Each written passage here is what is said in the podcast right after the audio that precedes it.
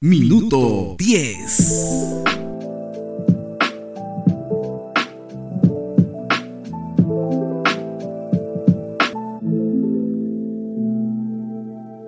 Hola, ¿qué tal? ¿Cómo están? Bienvenidos y bienvenidas. Esto es Minuto 10. eh, soy Miguel Esquivel y hoy día estamos con una periodista con mayúsculas porque es una reportera muy batalladora, apasionada del periodismo, madre de familia. Está desde el 2017 en, R- en el grupo RPP eh, y nos lleva pues este, todas las noticias a través de, de la radio y la televisión. Estamos hablando de Karen Laiza. Karen, amiga, ¿qué tal? ¿Cómo estás? Hola, bravo, eh. Hay que hacernos barra nosotros. Hay que hacernos barra. ¿Cómo estás, Karencita? Este, Karen, cuéntanos, ¿por qué periodismo? Ay, Miguel, bueno, gracias primero por, por esta invitación. La verdad es que te dije, no quiero salir porque eh, he subido algunos kilitos. Esta, este parece. confinamiento, sí, sí, me ha caído un poquito gordo.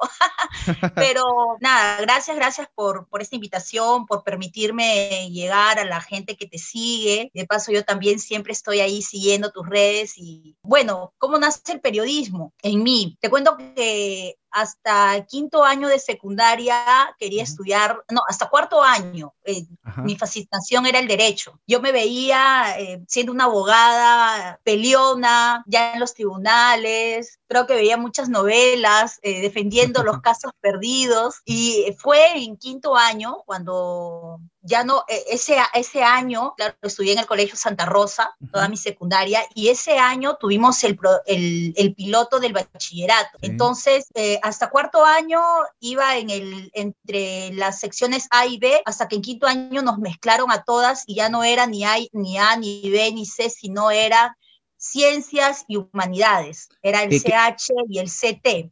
¿Qué promoción de Santa Rosa eres, Karen? Soy promoción 2000. 2000. Ah, mira. Sí, E- Esa que venía, creo, una, eh, un icono de, de una bicicleta, este, de dos ruedas, 2000. sí, sí, sí, sí, Sí, ¿no? sí, creo- sí, sí. La verdad que ya no me acuerdo mucho. ¿Y, y- y de, Pero- y de qué color era la chompa? Que, porque yo recuerdo que cada año la promoción de Santa Rosa sacaba un color de chompa. eh, Ese año no tuvimos, no no, mandamos a hacer, no, ese año no mandamos a hacer chompa. Fue una promoción bastante, ¿Austera? bastante diferente, Ajá. sí, porque incluso no tuvimos viaje de promoción y, y la fiesta eh, fue, fue opcional. Años anteriores todos hacían fiesta, todos iban de, de viaje, la gran mayoría, pero ese año, como te digo, como hicimos ese piloto, todas la- las, chicas que, que juntas habían, habían hecho la secundaria, nos separamos, Ujú. unas se fueron a, a ciencias y humanidades porque eh, saliendo del colegio pensaban estudiar medicina, pensaban estudiar este, ingeniería y otras nos fuimos a, a lo que era este, ya letras, eh, lo que pensábamos estudiar derecho o ciencias de la comunicación. Entonces es ahí donde nace este bichito de la, del periodismo, de las comunicaciones, porque un- en el curso de comunicación teníamos comunicación 1 y comunicación 2, es donde nos hicieron hacer algunos trabajos de periodismo y la verdad es que me encantó, me encantó. Sí. Dije, no, esto es para mí, esto definitivamente es, es lo mío. Recuerdo que, que, que con un grupo de compañeras nos fuimos a, a una avenida, hicimos a, una, a un patrullero que haga, sonar la, que haga sonar las sirenas porque teníamos que hacer un falso para radio. Falso supuestamente, Ah, ya. Sí, Y yo en ese momento, sí, en ese momento hay un accidente y sonaban las sirenas y mis amigas se hacían la, la- los que eran los testigos del accidente. No, me, me encantó. Entonces dije, no, a mí me, me gusta esto, me apasiona, porque tú sabes que el periodismo Claro. te tiene que, que apasionar, ¿no? Tienes que tener ese gusto por informar, pero también eh, dicen que un periodista tiene que ser una persona buena. Entonces, eh, a, a mí me, me se- era muy, soy hasta el momento mu- muy, empática. Veo a una persona cuando, cuando los entrevisto, cuando me ha tocado entrevistarlos, que, que está pasando por un mal momento y la verdad es que lo siento como si fuera mi familiar, como si fuera alguien muy cercano, ¿no? Y trato de ponerme en su lugar, trato de, de sentir y me ha pasado que muchas personas, por ejemplo, han pasado cosas que, que a mí también me han ocurrido, que le han ocurrido a gente cercana. Entonces, eso me hace comprenderlo, eso me hace sensibilizarme y de esa manera también transmitir eso al público, ¿no? Que es importante. ¿Y, y es te acuerdas? en el, en el colegio. ¿Y quién te dio la oportunidad este, para estar en... Tú empezaste, tú eres casi un- una periodista de televisión, una reportera mayormente de televisión y en los últimos tiempos, bueno, has hecho radio, pero tu génesis es la televisión. ¿Te acuerdas quién, quién fue el culpable de que entres a televisión? Mi motivo, mi motivo, mi motivo, no, me motivó porque ya era mamá cuando empecé. Mm. Ya, tenía mi, ya tenía mi hijita, mm, eh, todavía la universidad no la había acabado por, por varios motivos, había dejado de estudiar hasta en dos ocasiones, en una ocasión viajé, pero este, la primera vez, la, el primer canal de televisión que me da esa oportunidad fue Antena Norte. Y Sandro, Sandro Torres en ese tiempo era el, director periodístico y él fue la persona que, aparte me, me, enseñó mucho, ¿ah? me, me corregía los textos, él había trabajado antes en América Televisión, había sido camarógrafo y, uh, y, estaban a cargo del noticiero junto en ese tiempo con, con su pareja. Uh en ese tiempo, porque hoy en día ya no están juntos, pero tienen un, niño, pero este, Fabiola, quien era la que sí había hecho, este, había reporteado, entonces ella también me corregía, me daban algunas pautas, y luego pues la calle, que es la que te enseña finalmente y es tu, tu mejor maestro, ¿no? Tú te das cuenta que, que lo que aprendiste en la universidad fueron pautas nada más, ¿no? Ya eh, eres tú el que, el que empieza a ser hacer la diferencia dentro de, los demás colegas ya, ya en calle. Y, sí, hice muchos años televisión. Ahí te das cuenta un poco que a veces este, la universidad y, lo que uno aprende, y eso creo que pasa en muchas de las, de, la, de las profesiones.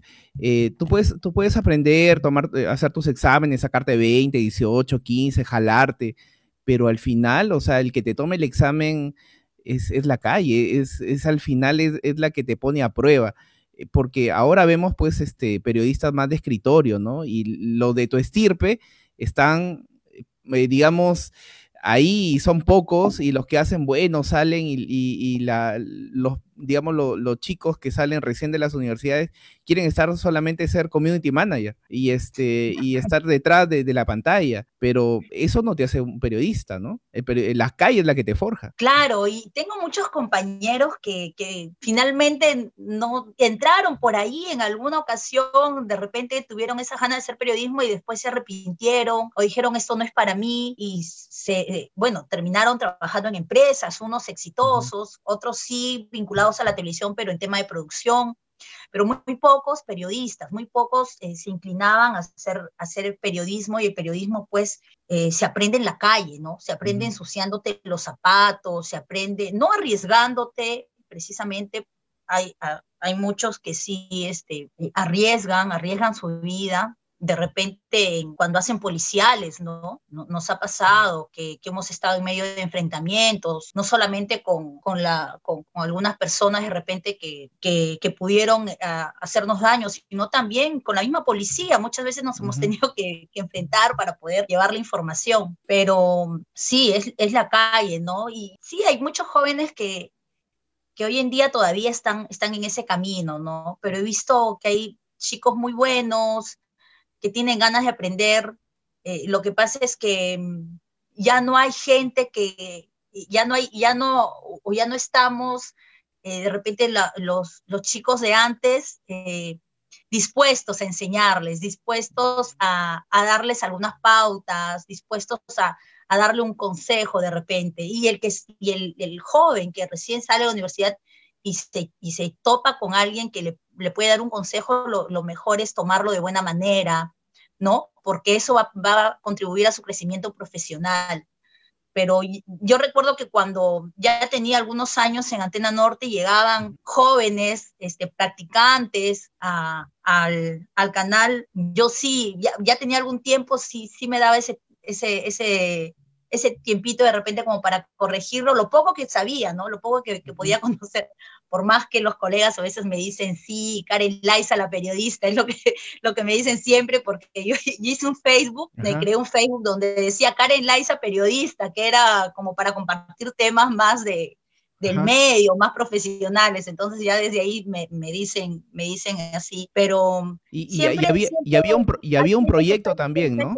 Y había un proyecto este, de Karen Laisa, periodista, ¿no? Algo de, relacionado con un café, algo así.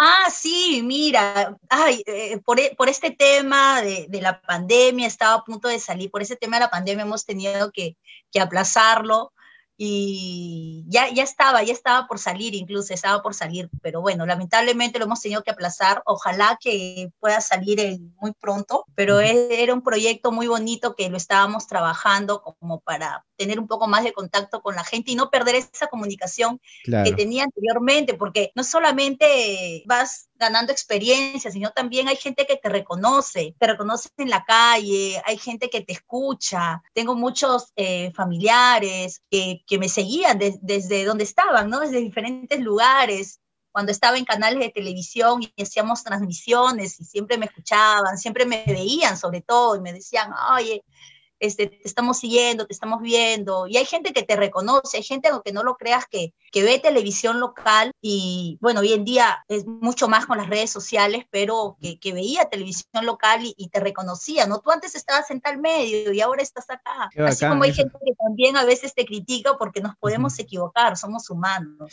Yo siempre te escucho en las mañanas, tus reportes que haces en, este, en Encendidos con, eh, con Mabel Huertas y y Mauricio Fernandini. Ah, yo pensé este que me escuchabas a las 5 de la mañana con Patricia del Río. ah, también.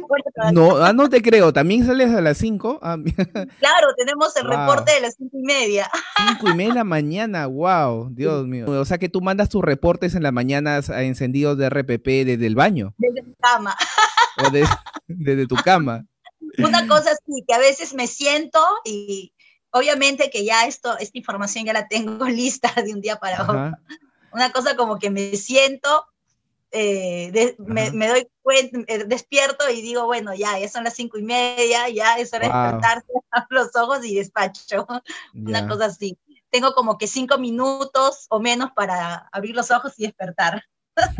y, y, un poco volviendo al pasado, ¿alguna vez te censuraron alguna nota, Karen? Ya estamos hablando de Antena Norte, UCB Satelital, Sol TV. Ah, eh, digamos que tú, tú, habías armado algo bonito, una denuncia, qué sé yo, y lo llevaste y dije, bueno, va, va, va a salir y te lo recortaron en alguna ocasión? Mm, mm, me pasó en un medio, en un medio, este, bueno, lo puedo decir porque ya no está, ya, Antena Norte no hay. Ya, ya no está, pues. Este, fue en el único medio, sí, este, con una nota que salió eh, e, en, ese tiempo como falso vivo, como falso vivo, sacamos, fue un hecho que ocurrió en, la inauguración de la Feria del Libro. En ese tiempo creo que le decían cholondas, ¿no? La cholondas. Cholondas, sí, cholondas.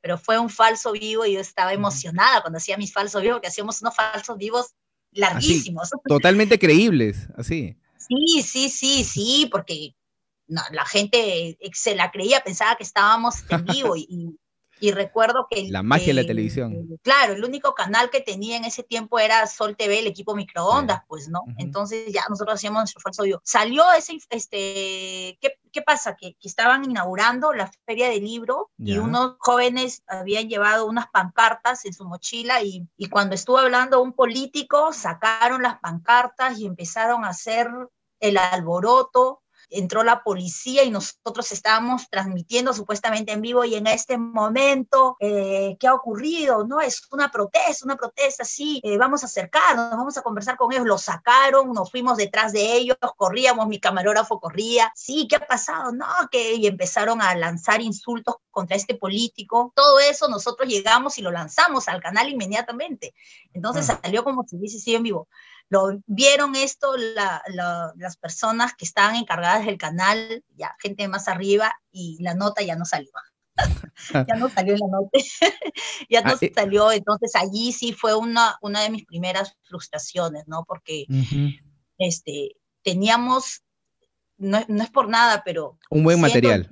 Un equipo, claro, un equipo, porque trabajamos con muchas limitaciones como hasta el momento se sigue trabajando en regiones. Los medios de comunicación en regiones, muchas veces nos tenemos que ingeniar, no tenemos todos los equipos que quisiéramos que tienen en Lima y muchas veces incluso la, eh, no somos ni bien pagados, hay que decirlo, pero teníamos esas imágenes que, que, fácil hubiesen podido salir hasta a nivel nacional porque pocos, este, e, en ese tiempo pues le dan importancia, ¿no?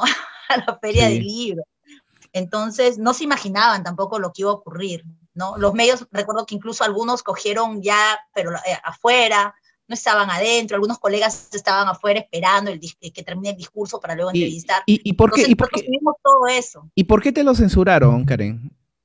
Porque había amistad de este, de este ah. político, pero no, no lo voy a ah, decir, correcto. este político con, con, los, con los gerentes, con los directivos, o no sé, pero había una orden de arriba que la nota ya no iba a salir. Ya, y, alguna vez te han dicho, por favor, Karen, no hables mal de este político? No, me, lo, no, me lo chanques tanto. No, no, conozco de, conozco de gente que sí, de, algunos colegas que, que sí eh, les ha pasado, pero a mí no.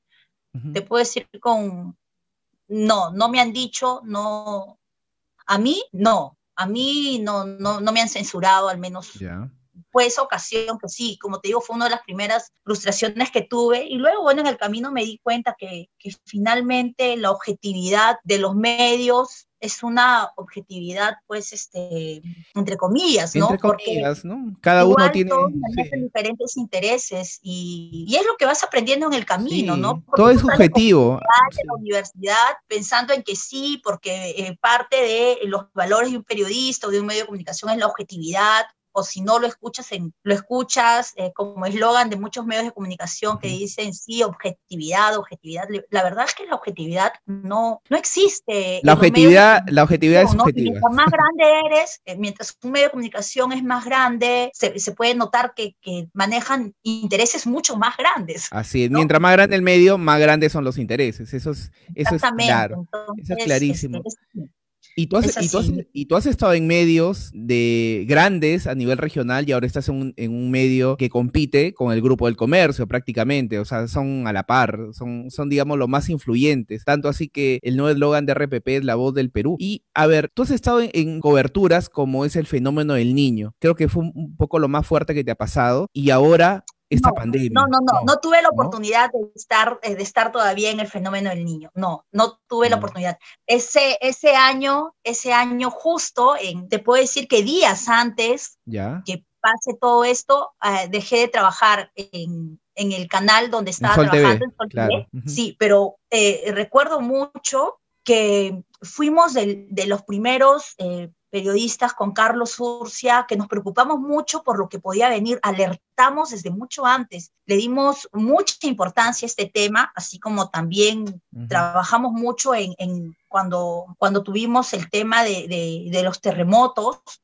de los sismos que los teníamos muy seguidos, de los simulacros, eh, trabajábamos muchos temas de prevención, muchos informes. Igual lo hicimos con, con, el fenómeno del niño cuando todavía no nos imaginábamos hasta dónde iba a llegar. Recuerdo que un día estuve ya a punto de, de salir de mi turno y nos avisaron que había salido el, que se había desbordado en, en Sausal, había salido un guay, una de las quebradas se había desbordado. Entonces vinieron y me dijeron, Karen, vas. Y yo dije, claro, sí voy, solamente denme un par de botas y yo me voy, porque la verdad es que ya habíamos, ah, estábamos alertando que esto iba a ocurrir y la gente no le daba importancia. Recuerdo que hacíamos informes con la gente de defensa civil, no le daban mucha importancia a lo que podía ocurrir.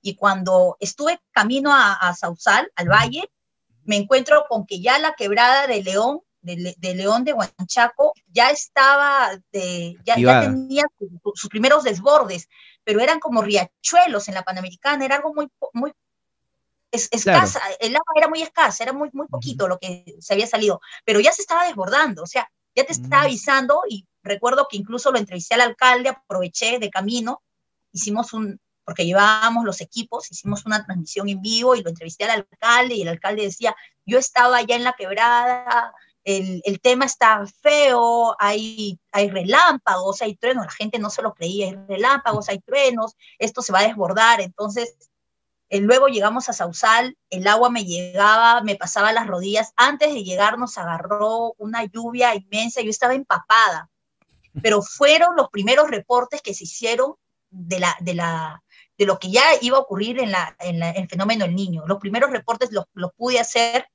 y luego dejé de trabajar y luego vino, bueno, esto de los, de los huaicos, ¿no? Que gracias a Dios yo estuve en mi casa eh, con mi familia, no, no sé qué hubiese pasado de repente, claro, profesionalmente hubiese tenido una experiencia que lo han tenido muchos colegas de acá, pero yo estuve con mi familia, salvaguardando a mi familia, porque parte del recorrido que tiene la quebrada San Ildefonso está, pasa por, por mi casa.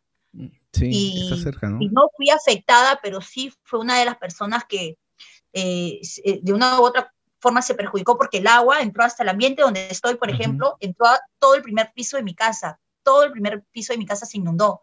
Entonces, fue una de las personas que lo vivió, lo vivió eh, damnificada. Que, claro, no damnificada, pero sí afectada. No damnificada porque damnificados, bueno, fueron las personas que perdieron sus casas, perdieron todo, ¿no? Luego sí se nota sobre esto, reportajes, fui al, al lugar, pero cuando pasó esto, yo estaba en mi casa, no, no estaba trabajando. ¿Qué es, ¿qué es lo más fuerte que has visto reporteando, Karen? Bueno, de lo más fuerte que, que me ha tocado vivir han sido desalojos, donde me ha tocado correr en medio de disparos, en medio de los dos bandos, y obviamente que siempre te, te afecta como ser humano ver a una persona sin vida, ¿no? En, en accidentes de tránsito, sobre todo porque la muerte en un accidente de tránsito es, es, es ¿cómo te puedo decir? Es, es una tragedia, ¿no? Hay, hay personas que no, no mueren y, y, y, sus cuerpos terminan enteros. Hay veces en las que te toca ver solamente parte de los cuerpos y, o, o personas que, que, que, por un lado están parte de sus miembros, ¿no? Y eso te, te afecta como ser humano, yo, te, te a afectar yo tengo, bastante. Yo tengo amigos periodistas que me han hablado y me dicen, Miguel, yo siempre que iba a una, a una eh, a cubrir este tipo de accidentes que, que, habían pues en las carreteras, este, eh, no tenía, o sea, obviamente estaba trabajando, pero sí me quebraba cuando veía niños. Cuando veía pequeños, me dice, sí, ahí me quebraba y la verdad que no venía, después de cubrir ese, ese accidente, eh, ya no regresaba igual, me dice. Al menos días, o sea, no, era complicado, ¿no? Al menos las primeras veces que uno uh, le, le, asignaban esas, eh, esas comisiones. Ya no era el mismo, ¿no? Eh, cuando eran, son casos de pequeños, como que el, o sea, ya el profesionalismo se deja de lado, ¿no? Y, y aflora el ser humano. Claro, y te pasa, me ha pasado porque soy, soy mamá, ¿no? Uh -huh. Entonces, eh, tengo, tengo ese, ese, ese sentimiento de que ese niño o esa niña puede ser mi hijo, puede ser mi hija. Me ha pasado en muchos casos sociales que me ha tocado cubrir a, a niños con algún tipo de enfermedad congénita y que pedían ayuda. Y cuando conversaba con las mamás, no era una entrevista, era una conversación de mamá a mamá. Uh -huh. y, y, le preguntaba qué ha pasado para que, que, que tu niño, tu niña llegue a este estado. Y me comentaban en muchos casos una fiebre, en muchos casos una mala atención, una negligencia médica, y, y tú en ese momento agradeces que tu hijo, eh, que te espera en casa, que tu hija que te espera en casa, tiene salud, que a veces te hace, te hace renegar o te hace mil cosas, o no es de repente un niño tranquilo, es un niño inquieto, pero es un niño sano. Sí. Y en ese momento tú tú piensas, cuando ves la desgracia de otras personas, es en las que agradeces a Dios que tengas al menos una familia que, que, está bien de salud, que está en casa y como te digo, sí, los temas de niños siempre llegan a afectar. A mí sobre todo me afectaba cuando tenía que hacer casos sociales, ¿no? En alguna mm. ocasión, pero no, son, son muchos casos en los que me he visto afectada como ser humano, en los que he sentido mucha mucha tristeza, mucha pena. Un, un, día, un, día, me tocó cubrir una señora que por robarle un balón de gas, esto fue en, si no me equivoco, en Alto Moche, en ese tiempo todavía no estaba tan poblado como ahora. La señora tenía una, una casita, eh, una casita bastante humilde, eh, una como cabañita, y le fueron a robar y, y por robarle la terminaron quemando Wow. Entonces, hablar con ella, con más del 80% de su cuerpo quemado, ver que todavía tenía la, la parte de la sangre en, en su boca, verla, eh, eh, era algo muy impactante. Wow. Me impactó mucho, ¿no? no lo puedo olvidar todavía, porque incluso el olor que, que ella tenía era, era todavía a, a, una persona que, no estaba bien, que, que, emanaba como el olor de sangre todavía. Entonces fue algo muy impactante y tener que eh, continuar entrevistándole y preguntarle a la señora, porque la señora necesitaba ayuda, necesitaba apoyo, no, no tenía medios y su caso la verdad que fue bastante, bastante chocante, bastante indignante también lo que le había ocurrido. Fue una de las cosas que me, me afectó bastante y cómo podemos llegar hasta eso, ¿no? Los seres humanos, al lastimar a una persona solo por un balón de gas, le habían arruinado la vida.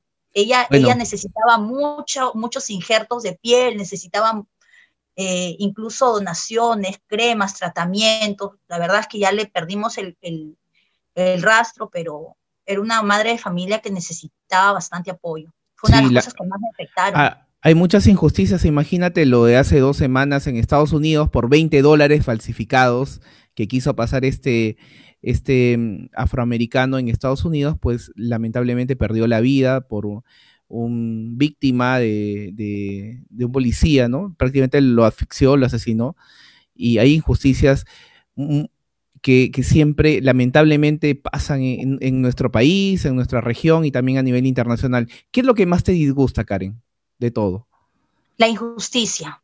Creo que como a, la mayoría de personas. La injusticia de desde casa, porque, porque desde ahí uno empieza a ser injusto. La, justicia se practica desde casa, ¿no? La, injusticia que, luego eh, eh, viene, viene de, hechos de corrupción, viene de, de, personas que no tienen valores, la injusticia, a mí me, me molesta, me molesta que, que, no haya justicia, que, que haya gente, que no se trate a, todos por igual. Eso a mí me molesta mucho. ¿Y, qué pasa cuando tú entrevistas a un político? Porque tú sabes, tú los conoces a los políticos, sabes cómo, cómo, han, cómo han sido en campañas, cómo han sido antes, y cuando ejercen un cargo, pues son otras personas, ¿no? Y, y no son tan justos que digamos, ¿no? Y no son tan este, y no dicen muchas veces la verdad, o tratan de maquillar las cosas, o son muy buenos actores a veces.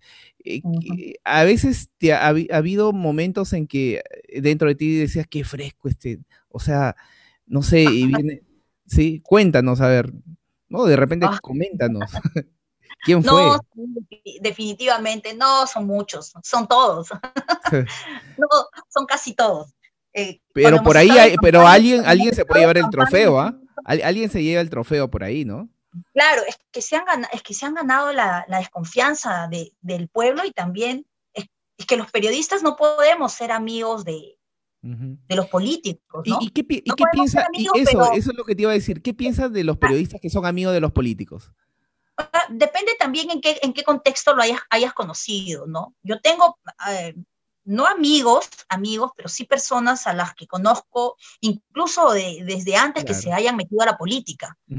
Entonces, eso me da de, conocerlas, de conocerlos algún tiempo, de tratar con estas personas desde mucho antes, un cierto grado de confianza, ¿no? Un cierto grado de confianza hasta para hablarle y decirle, oye, no te pases, como cuando lo vi en campaña y, a esta persona y decirle, ay, bueno, ya, ya, ojalá, pues ojalá que haga las cosas bien, ¿no? Ojalá que cuando llegues a, tener un cargo, pero es por la confianza de conocerlo desde, desde hace algún tiempo, ¿no? No porque uno quiera de repente este, pasarse de la raya, sino por ese, esa, esa misma confianza. Pero con personas, con políticos que, que recién conozco, trato, trato al menos de, de, tener esa, esa distancia, ¿no? Es que tampoco puede ser muy, muy, muy distante porque tienes, que, entrarle, ¿no? A la conversación para finalmente buscar que, eh, lo que... Una entrevista o algo, claro, más adelante, que no te veten tampoco, pero... Sí, pero no tienes que caerle bien, ¿ah? No tienes tampoco que caerle bien. Yo al menos no, no le caigo bien, pero sí soy muy respetuosa, eso sí. Soy respetuosa con... Le metes, le metes su chiquita, pero con elegancia claro, soy respetuosa con las personas que sé que también eh, merecen mi respeto, ¿no? Entonces, un alcalde, un gobernador regional de por sí merece el respeto que le puedas dar, ya seas periodista o seas cualquier otra persona. Eso no quiere decir que eres un ayayero, eso no quiere decir que eres un sobón, eso no quiere decir que quiera ser su amigo. Yo no quiero ser amigo de, ninguna, de ningún alcalde, no quiero ser amigo de ningún regidor, de ningún consejero, pero eso no quita que yo lo trate con respeto, ¿no? Que cuando yo lo llame para pedirle una entrevista, eh, sea respetuosa con él, ¿no? Y, si yo veo que está haciendo algo bueno, lo resalte, porque eh, tampoco uno puede vivir con odio hacia las personas, ¿no? O con resentimiento, o con cólera porque ese no es tu trabajo, tu trabajo es informar y que la gente saque sus conclusiones. Y, ¿no? y Karen, y, si hay algo bueno que tú tienes que informar, infórmalo, ¿no? Finalmente eh, es, es, algo positivo. Y, claro que tampoco, tampoco eh, eh, vas a creer todo lo que te pueden decir, ¿no? eso es lo que te iba a decir, ¿no? claro, tú como, como periodista puedes tener dudas, pero no por eso vas a dejar de informar. ¿no? Y, en, el, en el tema regional, eh, digamos, ¿cuál es el periodista que respetas o digamos es el, digamos, de, los más importantes o a quién admiras en el tema regional y nacional? Si te preguntara, ¿a qué periodista, digamos, te gustaría emular en algún momento? Eh, y en el, a, nivel nacional y a nivel regional, ¿a quién, digamos, respetas o, o este, valoras, ¿no? Su trabajo. son muchos, son muchos colegas, no puedo mencionar. Por ejemplo, dime uno en televisión o uno en radio o en general, ¿no? Son muchos colegas a los que les tengo mucho respeto por su trayectoria, por lo que hacen, por lo que han hecho. Dime dos, a ver, de acá regionalmente.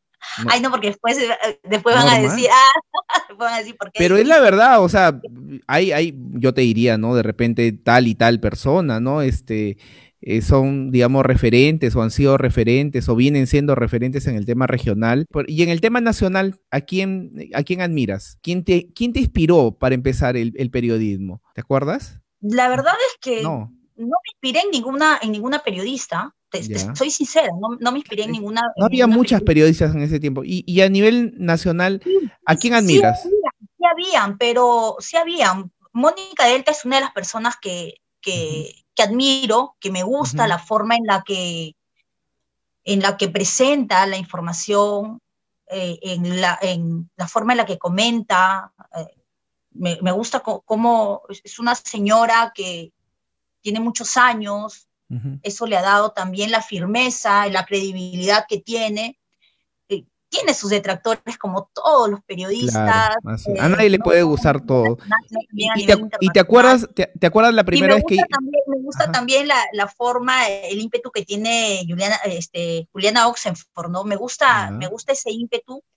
Eh, de, decir las cosas este, sinceramente como ella las, las piensa, ¿no? no como quiere agradarle a los demás, pero sí como e, e, ella las piensa. Yo creo que una persona debe ser sincera, debe mostrarse tal como es, tanto a nivel profesional como personal. Oye, pero es interesante no, lo que vamos a gustar, ¿ah? Es interesante.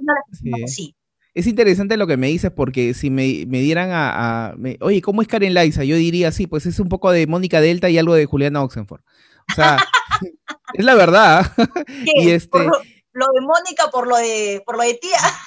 No, oye, yo soy más tío que, que, tú, así que este, este, no, no, no es por eso, sino que un poco más alturada, un poco más, un poco más alturada, o sea, tratando un poco de, y pero también tiene la parte de, de, un poco, un poco, unas pizcas de, de Juliana Oxenford que ah. sí, conversadora, este, y también eh, por ahí yo creo que de repente si en algún momento tengas eh, una experiencia este, sola en un programa, yo creo que sí la puedes hacer y hasta este, ser algo de Juliana Oxenford, o sea, mejorar, pero lo tuyo es más cálido, ¿ah? Lo de Juliana Oxenford es un poco más al... No, no yo te decía que me gusta la, forma en la que ella este, dice las cosas, eh, como te digo, sin, sin temor a, a, que si le agrada o no le agradan a los demás, ¿no? Eh, la sigo también en las redes sociales. No solamente ella, hay muchas periodistas que son muy buenas, que, que, son también eh, bastante aguerridas, también sinceras.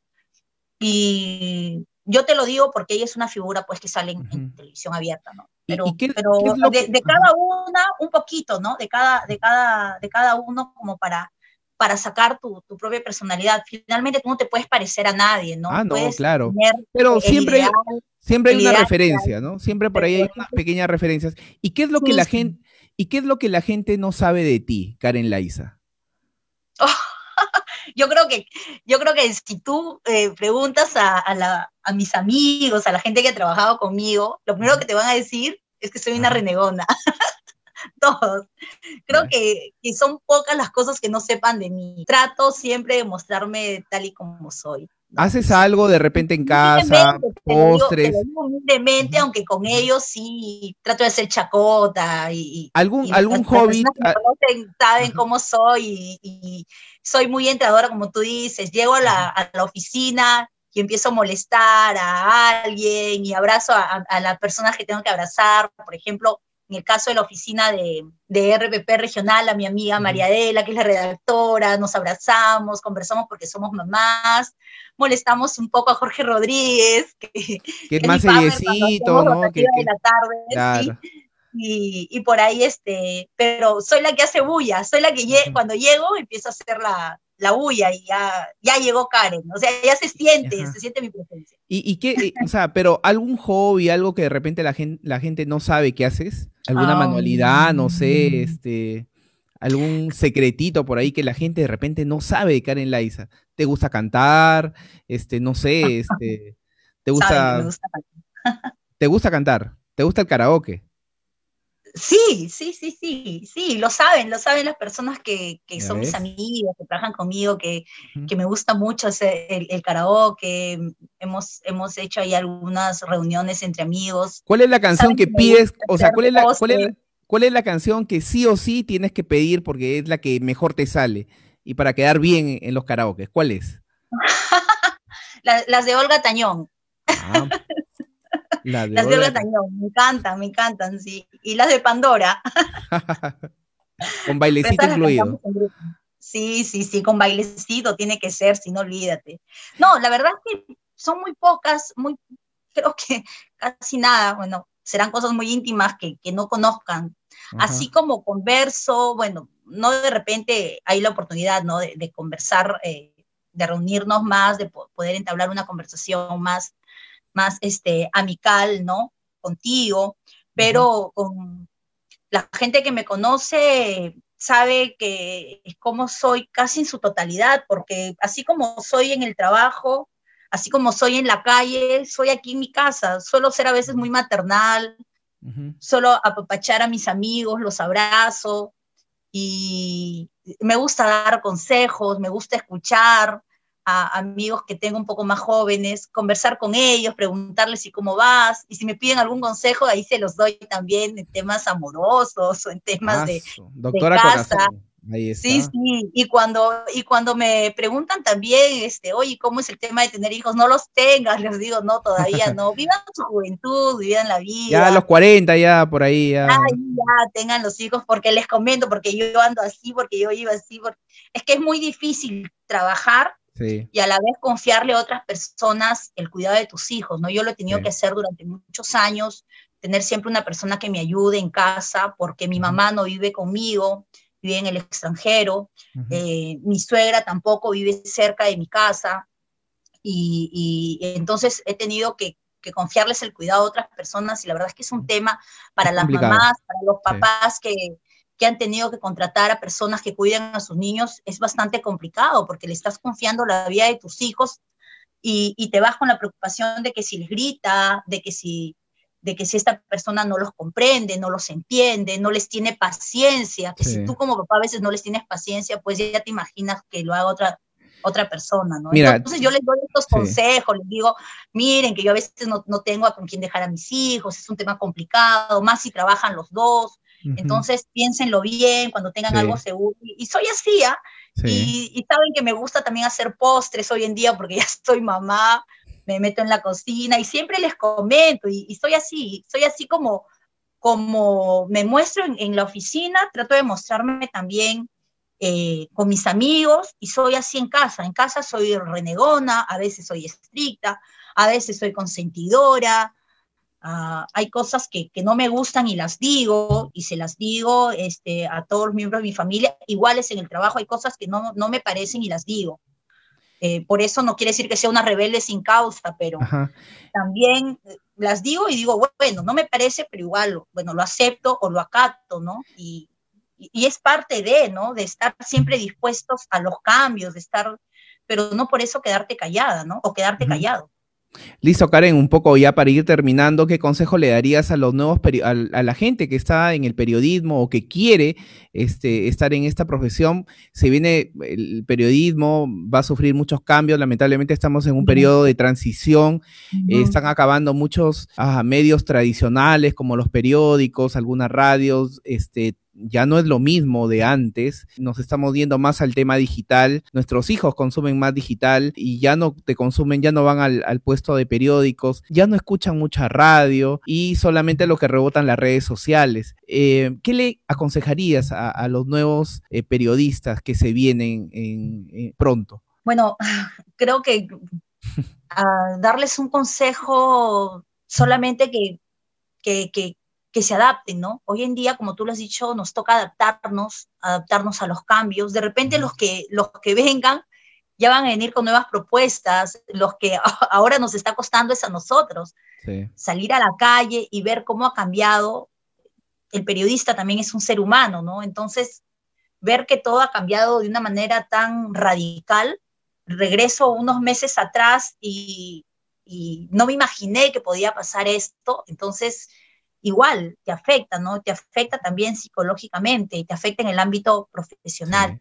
Solamente nos queda adaptarnos, los que vengan tienen que, ver la forma de, continuar, de, continuar eh, el, periodismo, pero un periodismo que, en realidad informe, ¿no? No desinforme, porque hoy en día con las redes sociales eh, vemos que no están dispuestos muchos a contrastar información, no están dispuestos muchos a buscar otra versión, sino eh, van, van eh, a lo rápido, la inmediatez, ahí está. Lo que, lo que les dan eh, en los grupos, toman lo que pueden encontrar en las redes y, eso simplemente lo comparten. Y tampoco podemos ser, ser periodistas de, de compartir sin antes analizar lo que podamos lo que podamos este, informar, lo que podamos brindarle a nuestro público, que es a, los que nos debemos, ¿no? Porque para eso es, es esta carrera, es esta profesión. Luego, mi solidaridad con muchos colegas, porque no solamente a nivel nacional, a nivel regional también está afectando. Hay muchas personas que se están quedando sin trabajo porque los medios tradicionales, como tú lo has dicho, se están, están limitando ahora el número de sus trabajadores, están, eh, eh, están eh, bueno, muchos están perdiendo el trabajo, ninguno, estamos, ninguno de los que estamos en medios tradicionales, o en mi caso en radio, o como el caso de, algunos colegas que están en diarios, en televisión, eh, estamos seguros en el trabajo hoy en día, porque no, los medios eh, no están tampoco recibiendo publicidad, no están recibiendo ingresos por publicidad y, es, bueno, esta es la justificación de los empresarios, ¿no? Entonces estamos nosotros también preocupados por lo que puede ocurrir, ¿no? Por lo que puede ocurrirnos laboralmente. Entonces, mi solidaridad con todos ellos y los que tienen oportunidad de seguir trabajando, de los que podemos seguir trabajando, haciendo lo que nos gusta, pues para adelante nada más, ¿no? Y los chicos nuevos que, que, siempre busquen eh, ver, eh, no, no ver, ver a otro colega, sino tener su propio estilo, ¿no? Y, como te digo, siempre analizar la información antes de lanzarla, no, no copiar a otros medios que por ser medios digitales solamente comparten y comparten información que al final termina desinformando a la población. Listo, Karen Laiza estuvo con nosotros hoy día en minuto 10. Karen, como siempre, gracias por, por eh, estar siempre dispuesta a conversar y estar ahí atenta. Yo sé que te levantas 5 de la mañana, ya estás al pie del cañón para informar a través de RPP en todas sus ediciones de la mañana. Así que, como siempre, gracias, gracias por estar ahí, gracias por, por eh, compartir con nosotros tus experiencias y como siempre, lo máximo, este, conversar contigo. Gracias. Ay, gracias, gracias a ti, gracias eh, Miguel por esta información y eh, por, por, este espacio que me has dado. a cuidarnos mucho, a cuidarnos, a cuidarse.